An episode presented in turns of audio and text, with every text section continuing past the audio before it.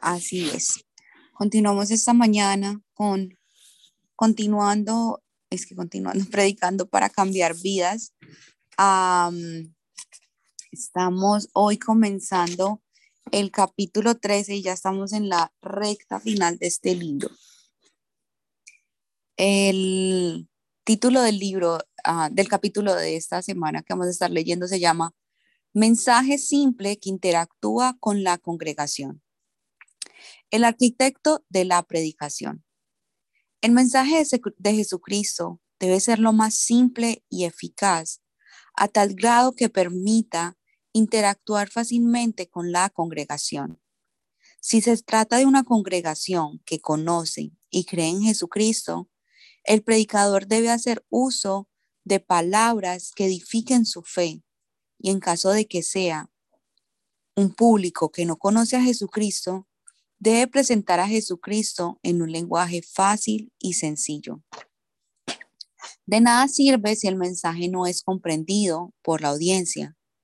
Por eso el apóstol Pablo dice en 1 Corintios 14, 19, pero en la gracia prefiero hablar cinco palabras con mi entendimiento para enseñar también a otros que diez mil palabras en lenguaje desconocido.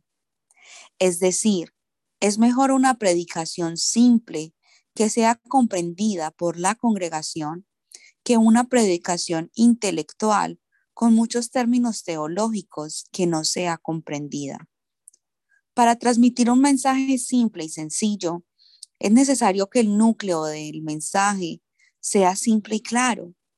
Si lo comparamos con la arquitectura, se puede decir que el núcleo del mensaje viene a ser el diseño de un edificio. Lo primero que debía hacer un arquitecto es diseñar el edificio. ¿Qué instalaciones poner en el primer piso? En el segundo. Es decir, un esquema completo de lo que va a construir. Asimismo, una vez que tenemos el pasaje bíblico y el tema, es tiempo de pensar que la composición del, de la composición, perdón, asimismo, una vez que tenemos el pasaje bíblico y el tema, es tiempo de pensar en la composición del mensaje. Sin un esquema completo, resulta muy difícil transmitir un mensaje claro a la, a la congregación. La efectividad del mensaje es reducida cuando la composición no es clara. Por tanto, el predicador debe presentarse delante de su congregación, luego de haber meditado profundamente el mensaje y transmitirlo en un lenguaje sencillo.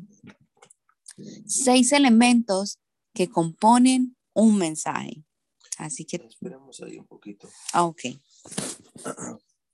Me, me impacta esto de el mensaje sencillo. Ah, especialmente cuando comenzamos a predicar, a, explicar. Es como que, no sé si a alguien más le ha pasado, yo sé que a mí sí me ha pasado, pero hay, un momento donde uno dice, no, es que yo quiero hablar algo nuevo, fresco, quiero, quiero de pronto hacer a alguien entender algo nuevo. Y no está malo ese deseo. Y yo creo que el pastor aquí está diciendo algo muy clave. La, la clave es que si vas a dar algo fresco, tienes que ser, hacerlo simple. Tiene que ser tan profundo que nutre a la persona más madura de la congregación, pero también que la persona que está hoy escuchando la palabra por la primera vez, que también lo pueda entender, que no, que no lo dejes atrás a ellos. Especialmente uno tiene que preguntarse, ¿dónde, a, quién es mi audiencia? ¿A quién estoy predicando? Obviamente tu célula es una, el, el propósito, propósito de tu célula es un, una célula evangelística. Es para personas nuevas. A pesar que sí, los que tienes ahí son muy maduros, son bien, conocen de la palabra. Si les, si les dices, ¿te recuerdas quién era quién era Melquisedec, te dicen, sí, él está en el libro de Génesis. Wow, súper, son personas que han leído las escrituras. Pero cuando ellos invitan a alguien, una persona nueva, y, y sigues predicando como si solo sean esas personas maduras, fuertes en la fe, la persona nueva no puedes dejar por atrás. Por eso cuando comienzas a desarrollar tu, tu mensaje, tu busqueo, es muy importante que pienses en la persona que nunca ha escuchado esto. De pronto nadie les ha explicado quién era, quién era Melquisedec, el, el rey a quien Abraham entregó su, su diezmo y donde vemos un, sacerdote de Dios antes de, la, de los sacerdotes de Dios. Es un personaje muy interesante, pero al menos que tú has estudiado o conoces quién es, ese nombre no te, no te resalta. Y cuando predicamos y, y, preparamos, tienes que preguntarte, ¿a quién estoy hablando? Un discipulado uno puede entrar mucho, un poquito más profundo pero también es importante que sea entendible. No todos han, estudiado ah, teología. De pronto tienen un entendimiento básico. Pero la idea de la iglesia no es que demostremos solo todo lo que sabemos. Y eso es una cosa muy interesante. Hasta el pastor Stephen Furtick, una de esas, de las, de las cosas que él mencionaba, estaba escuchando una, una charla que él estaba dando a pastores y él hablaba acerca de, cómo él predicaba. Que hay, hay una inseguridad dentro de algunos que les hace sacar temas muy específicos para demostrar que saben de lo que, de lo que están hablando. Pero cuando comienzas a predicar a la persona más sencilla, no importa cuánto, no importa, no tienes que demostrar cuánto tú sabes. Tienes que enseñar para que ellos puedan entenderlo y captarlo. Pues por eso sueltas ciertas partes. Sueltas tu orgullo, sueltas esas, esos deseos que tienes para de pronto decir algo que, que solo te, te nutre a ti. Hasta puede ser porque lo estás diciendo tan poético que las personas no lo entienden. A mí, a mí me encanta hablar con palabras muy complejas.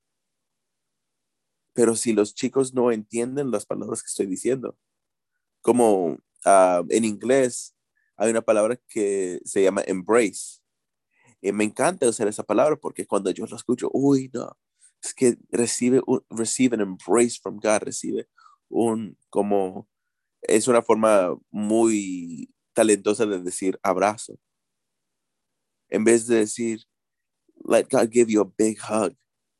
Es como son, estoy diciendo la misma cosa, simplemente que las palabras son diferentes y cuando tú vas a predicar y enseñar, tienes que pensar bien en las palabras, el lenguaje que vas a estar usando.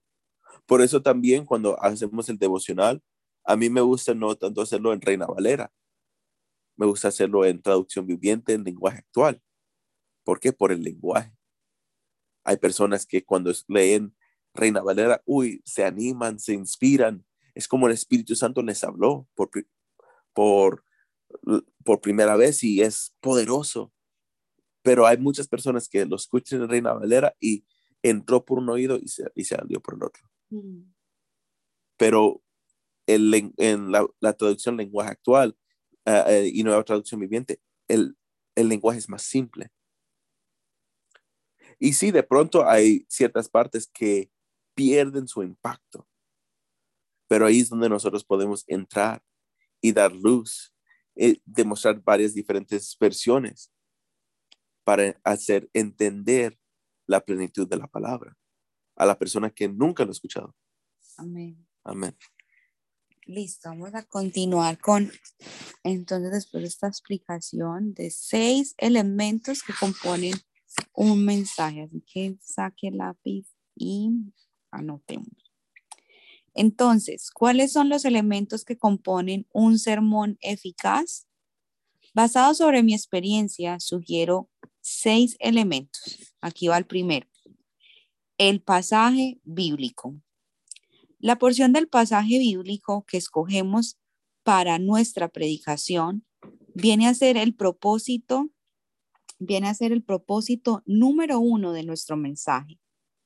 Por tanto, el predicador debe comprometerse con el pasaje bíblico, estudiarlo y componer el sermón según el propósito de nuestro mensaje. La predicación no consiste en manifestar el pensamiento del hombre, sino en transmitir la palabra de Dios. Segundo, concordancia. En una predicación es recomendable subdividir el tema central en varios, pero siempre debe haber una concordancia entre ellos. La gente debe sentirse capaz de unificar todos los conceptos presentados por el predicador, por más que el mensaje, mensaje haya tratado varios puntos bajo un mismo tema. Aquellos predicadores sin experiencia intentan en vano transmitir demasiada cantidad de lecciones en un solo mensaje. No obstante, si un mensaje no es recordado por el oyente, es un mensaje fracasado. Oh, Tercero, composición simple. La concordancia no se logra sin una composición simple. La función que cumplen las subdivisiones es lograr una comprensión más plena y compacta acerca de un tema. Por consiguiente, si la relación entre las subdivisiones es demasiado técnica y compleja, la gente no logrará captar el mensaje en su plenitud. No es recomendable tratar temas complejos de teología o filosofía. Listo. Cuarto, orden. El cuerpo del hombre puede ser dividido en tres partes, cabeza, tronco y piernas. Esto implica la importancia del orden. Todos los miembros del cuerpo cumplen distintas funciones, pero interactúan entre sí.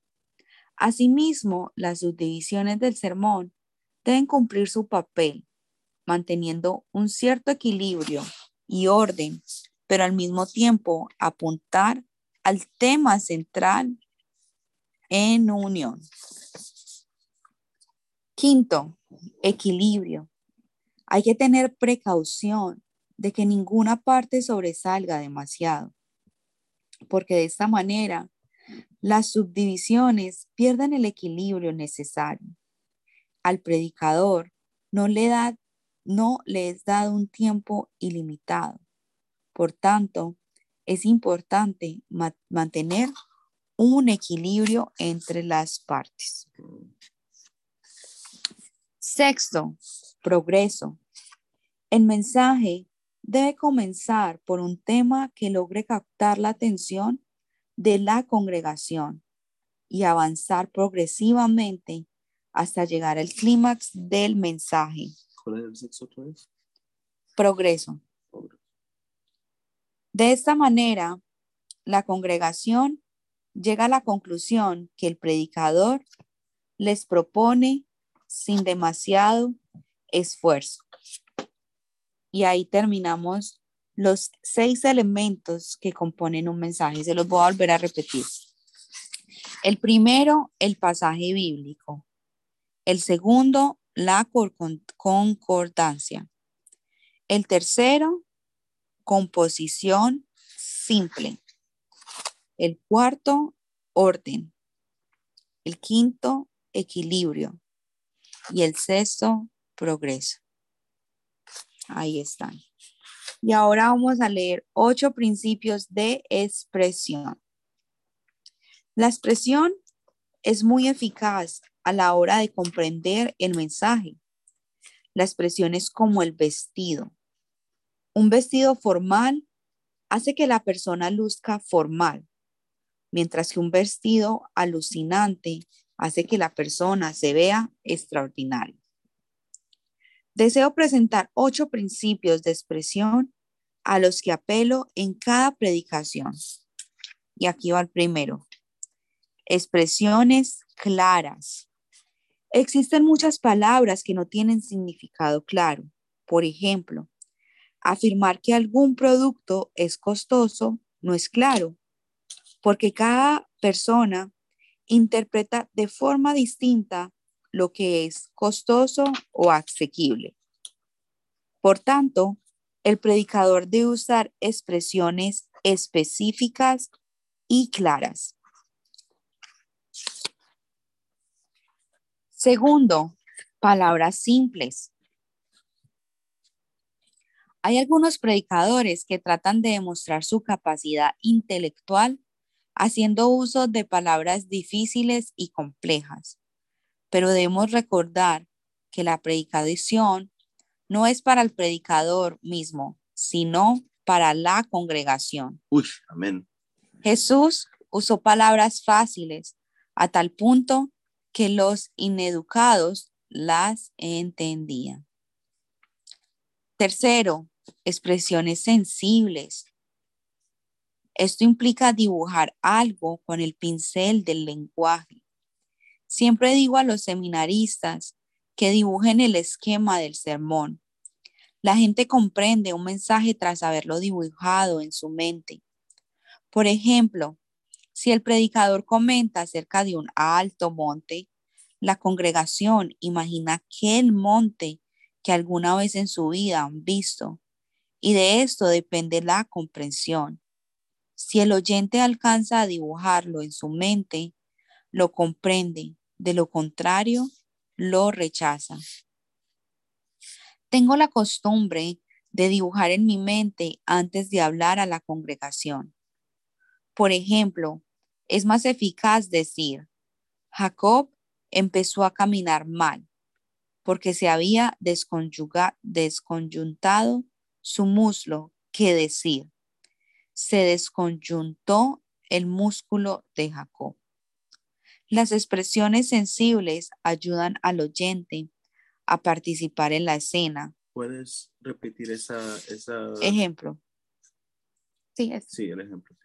Entonces, es, es más fácil, de, es más eficaz decir, Jacob empezó a caminar mal porque se había desconyuntado su muslo. Mm.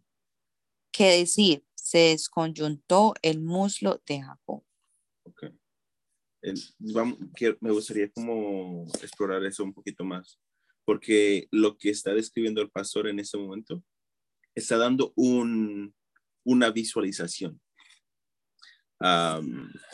Esa visualización habla, nos da de una persona caminando de una forma coja, porque si, si recuerdan la palabra, es cuando el Señor toca su, su cadera y, y quiebra el hueso de la cadera de, de Jacob. Pues por toda la vida después, Jacob tenía una dificultad caminando. Y, y esa, esa palabra me, me gusta cómo usa descun, de, cómo desconjuntó el muslo desconjuntó. Yo, que es, el español es mi segundo lenguaje, es un poquito difícil para mí esa palabra. Y de pronto hay otras personas que sí, pero es algo, es algo muy eficaz porque la ilustración da poder a la palabra que de pronto no, uno no entiende. Sí, porque, o sea, si usted le dicen, Jacob empezó a caminar mal porque se había desconyuntado su muslo, usted ya se lo empieza a imaginar. A cambio de que si le dicen se desconyuntó el músculo de Jacob, pues es un poquito más enredadito. Las expresiones sensibles ayudan al oyente a participar en la cena y a comprender la situación más plenamente. Piense que el corazón de la gente es como el radio del compás y su labio como el pincel y empiece a dibujar. Cuarto, calificativos. Por ejemplo, decir, mucha gente que padecía de enfermedades espirituales emocionales y físicas vinieron a Jesús. Abarca un rango bastante amplio para que los oyentes se sientan identificados y presten atención a las diversas expresiones calificativas para referirse a la enfermedad. Quinto, contrarrestre extremos. Por ejemplo, decir, humanamente hablando, saqueo debía ser feliz y alegre por sus riquezas. Sin embargo, su corazón estaba secretamente enfermo. El uso de contrastes hace que los elementos extremos recobren más valor y seguridad y motiva a la gente a superar sus circunstancias. Sexto, enumeración. Por ejemplo, decir, nadie es más feliz que una persona que vive de acuerdo con sus talentos y vocación. Si es pastor como pastor, si es docente como docente, si es labrador como labrador, la persona más feliz del mundo es aquella que dice, este trabajo me lo ha dado Dios. Asimismo, enumerar, enumerar y detallar varios ejemplos permite una comprensión más plena y completa de un asunto. La enumeración permite que la congregación tenga convicción de que el mensaje abarca todas las áreas de la vida. Séptimo, presente continuo. Cuando comento algunas historias de la Biblia o una anécdota, trato de hacerlo con tal naturalidad que parezca que esta situación ocurre en el mismo momento de la predicación y expreso como si yo a la congregación estoy y expreso como si yo a la congregación estuviera en ese mismo lugar del suceso. Octavo, expresiones de diálogo. Esta forma de expresión permite que la congregación pueda reflexionar mientras observa un diálogo la congregación muestra interés en el mensaje y participa en él. También quiero añadir que cuando el predicador trata temas como el pecado y la vulnerabilidad del hombre, es recomendable que lo exprese en primera persona del plural. Por ejemplo, por ejemplo, en caso de que el predicador diga, tú eres un pecador, esto se hace inconsistentemente. Esto hace que inconscientemente el predicador se excluya a sí mismo y se vuelva proverbio, soberbio. Por tanto, es aconsejable decir, tú y yo somos pecadores. Otro factor imprescindible es la fuerte convicción. No hay que dar lugar a las hipótesis y dudas. Por ejemplo, podemos decir que tú y yo hemos sido salvos. La gracia de Jesucristo puede llegar a tocar tu vida. Son expresiones fatales. Entonces, incluirnos. Entonces, aquí el pastor nos da ocho principios de expresión. Expresiones claras, palabras simples, expresiones sensibles, cualificativos, contrastes extremos, enumeración, presente continuo y expresiones de diálogo. Y vamos a continuar con la última parte, ya para terminar, el predicador y la congregación. En Lucas 19, 15, 26 Vemos cómo Jesús enseñó en una parábola diciendo que Él era el hombre noble y los discípulos siervos suyos, que recibieron una mina cada uno.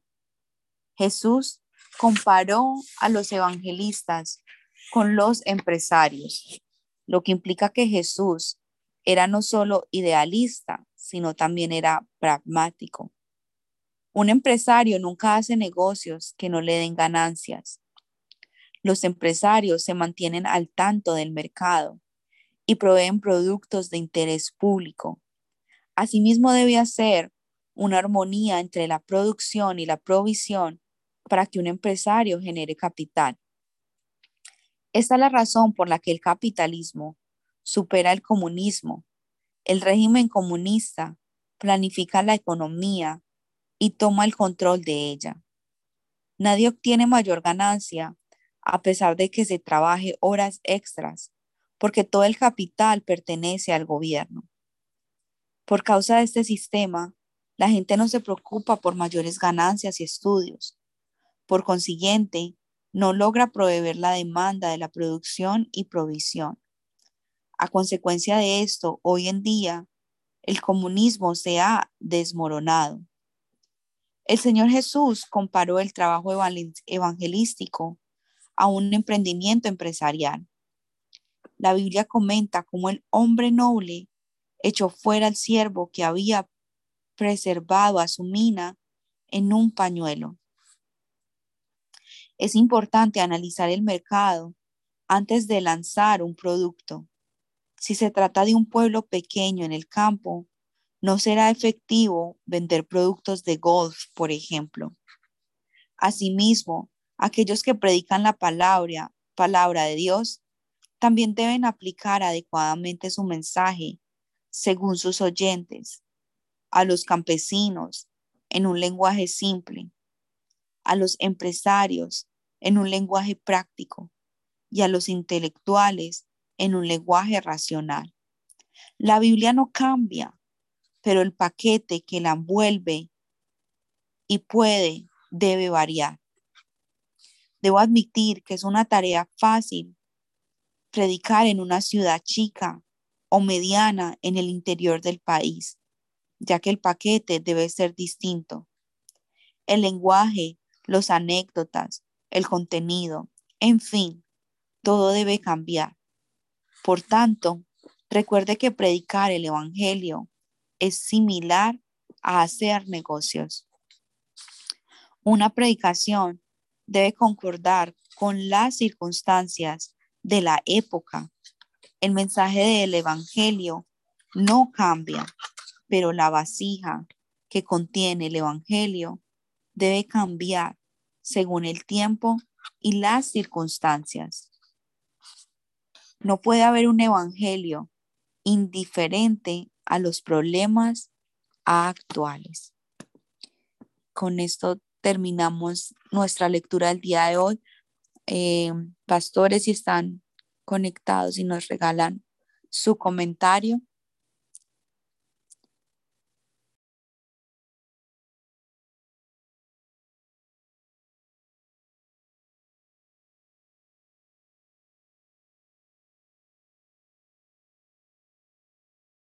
Bueno, entonces yo me voy con la, con la mayor enseñanza de lo importante de, de mirar a quién le estamos eh, predicando, ¿verdad?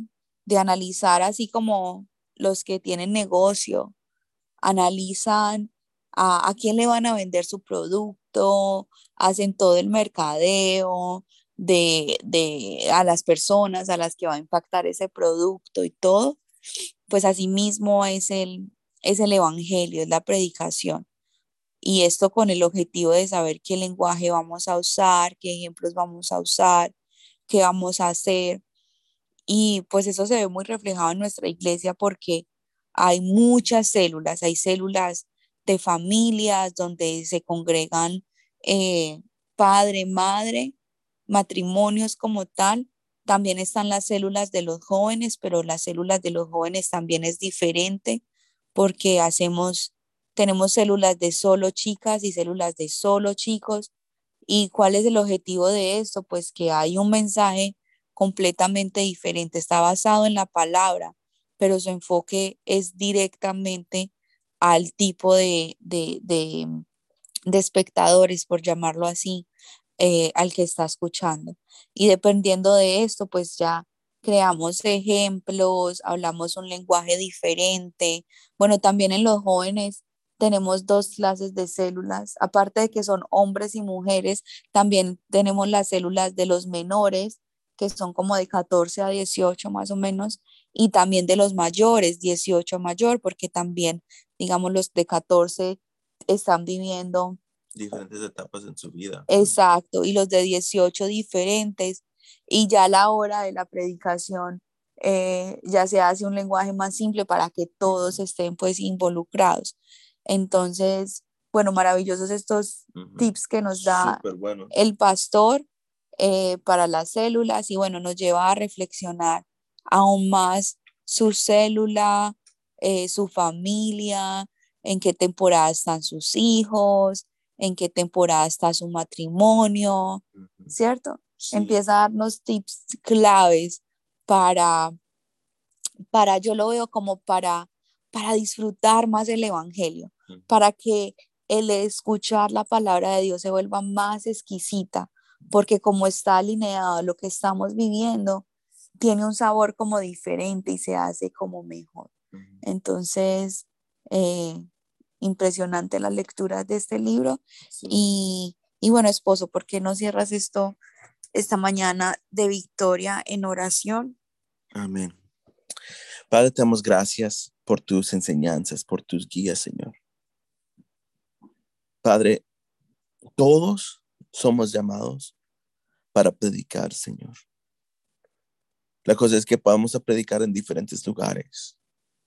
De pronto tu púlpito no va a ser la, tarima ni Manuel, pero de pronto va a ser tu sala o tu cocina o en la oficina de tu trabajo donde sea que tú puedas predicar. Yo pido que el Señor te pueda guiar a través de esas enseñanzas para poder ser eficaz. Porque el mensaje que tú traes puede salvar y sanar el corazón de alguien que lo necesita. Tú tienes un llamado muy alto con esa persona, un compromiso de amarlos, de darles esa palabra de esperanza, hacerles entender a través de tu propia experiencia. Padre, te doy gracias por esta palabra y esta oportunidad. En el nombre de Jesús. Amén y amén. Bueno, que tengan un feliz día y recuerden que esta semana solo nos vamos a reunir lunes, martes y miércoles a las 6 de la mañana. Jueves y viernes vamos a estar compartiendo con nuestras familias. Amén. Así que que tengan un feliz día y nos vemos mañana. Bye, bendiciones.